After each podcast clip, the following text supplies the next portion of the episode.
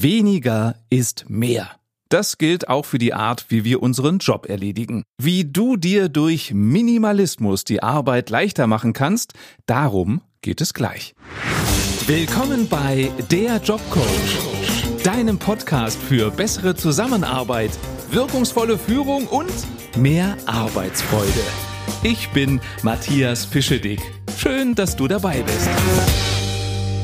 Was geht dir bei dem Begriff minimalistisch arbeiten durch den Kopf? Vielleicht, dass du für deine Arbeit nur noch in einem kahlen Raum sitzen darfst, auf einem alten Holzstuhl, an einem klapprigen, wackeligen Tisch und dein Arbeitsmaterial nur noch aus einem einfachen Block und einem angekauten Bleistift besteht? Nein, Minimalismus bedeutet nicht Entbehrung, sondern minimalistisch arbeiten heißt, sich bewusst zu werden, was du wirklich brauchst, um deinen Job gut zu machen und was nur Ballast ist und dir Zeit, Geld und Energie raubt. Ein einfaches Beispiel. Wie viele Stifte hast du an deinem Schreibtisch, also auf dem Schreibtisch, in Ablagen, in Köchern, in Schubladen und so weiter. Wie viele Stifte hast du da? Wie viele Bleistifte, Kugelschreiber, Textmarker, Filzschreiber, Füller und was es da sonst noch so alles gibt? Meine Hypothese ist zu viele ganz viele, die du gar nicht brauchst. Und das ist ein Beispiel für überflüssigen Ballast. Denn viele Stifte heißt, den richtigen suchst du immer zwischen all denen, die du eigentlich gar nicht mehr brauchst. Oder sie sind dir im Weg. Wenn du irgendwas anderes aus einer Schublade brauchst, räumst du erstmal den Kram an Stiften zur Seite, die dich nur stören, um an das zu kommen, was du wirklich haben möchtest. Und die minimalistische Variante ist, dass du alle Stifte wegschmeißt, verschenkst, die du nicht brauchst. Mach dir bewusst, welche Schreiber brauchst du wirklich. Bei mir ist es so, ich habe hier auf dem Schreibtisch einen Bleistift liegen, so ein Druckbleistift, weil ich sehr gerne mit Bleistiften schreibe, weil die weich sind und da fließt es beim Schreiben. Und dann habe ich hier rechts im Regal einen Köcher und da drin ist ein Rotstift, wenn ich meine Texte korrigiere, ein Textmarker, ein Kugelschreiber und ein Füller, wenn ich mal Bücher signiere. Das war's. Also erster Selbstversuch zum Minimalismus wäre, mach dir bewusst, welche Stifte brauchst du, Rest weg. Anderes Beispiel.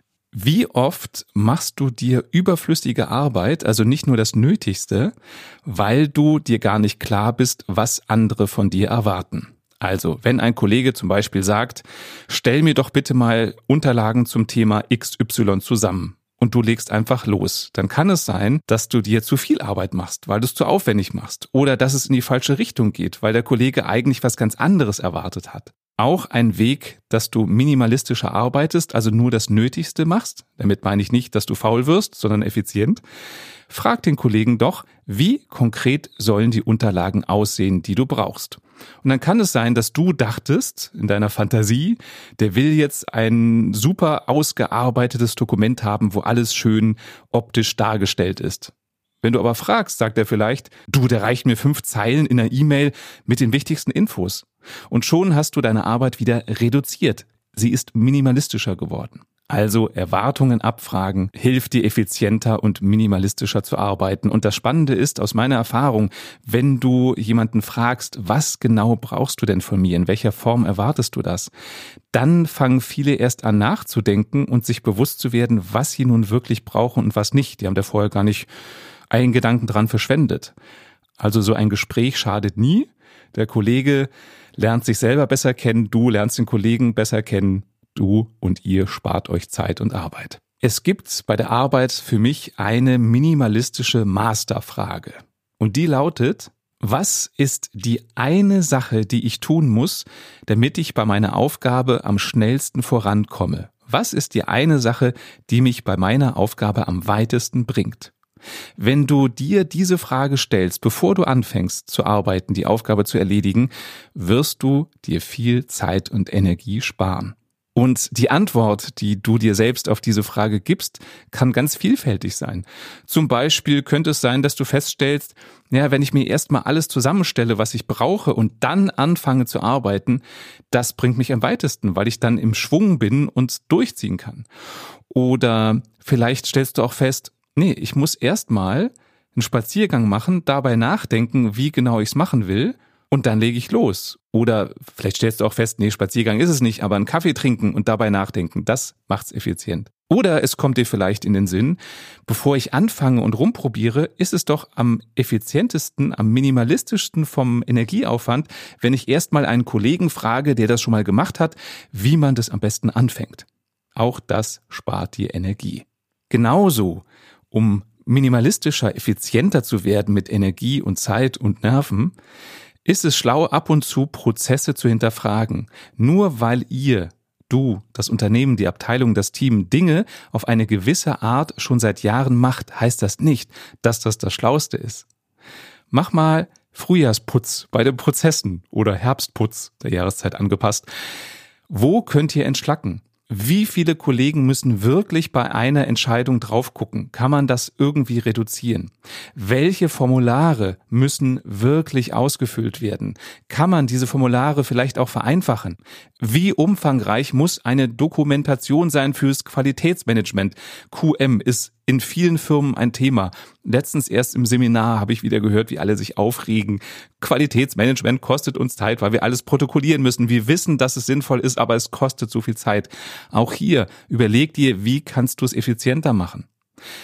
Gibt es vielleicht eine Möglichkeit, dass man keinen Freitext mehr schreiben muss, sondern einfach Kästchen anklickt, um zu dokumentieren? Das spart Zeit.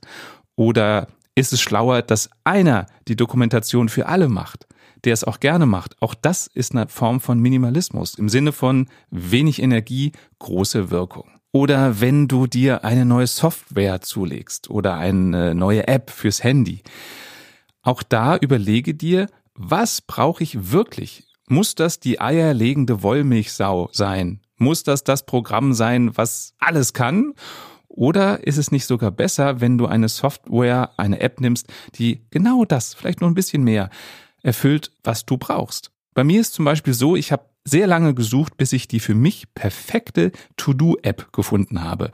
Die synchronisiert sich mit allen Devices, also auf meinem Laptop habe ich die To-Dos, auf meinem Handy habe ich sie, auf meinem iPad.